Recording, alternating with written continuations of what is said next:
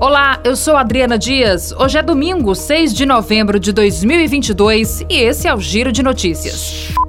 No mês de outubro, o estado do Ceará apresentou redução de 8,1% nos crimes violentos contra o patrimônio, que agrupam todos os tipos de roubos, exceto o latrocínio, quando há roubo seguido de morte. Foram 3.669 registros de crimes neste mês, contra 3.994 no mesmo período do ano passado, segundo a Secretaria de Segurança Pública e Defesa Social.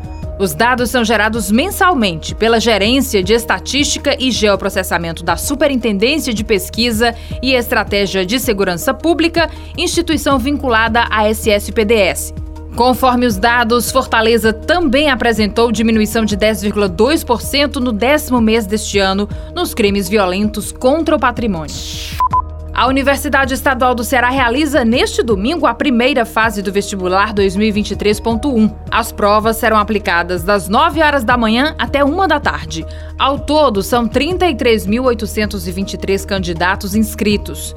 Os candidatos concorrem a 2.358 vagas, das quais 1.204 são para os cursos de Fortaleza e 1.154 vagas são para os cursos das unidades da UES no interior, Quixadá, Limoeiro do Norte, Itapipoca, Iguatu, Crateús e Tauá.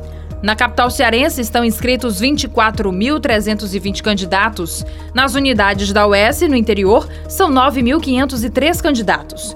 Na primeira fase, a seleção é feita por uma prova de conhecimentos gerais de múltipla escolha. A segunda fase acontecerá nos dias 11 e 12 de dezembro, com a realização de quatro provas, uma de redação e três específicas, de acordo com o curso de opção do candidato.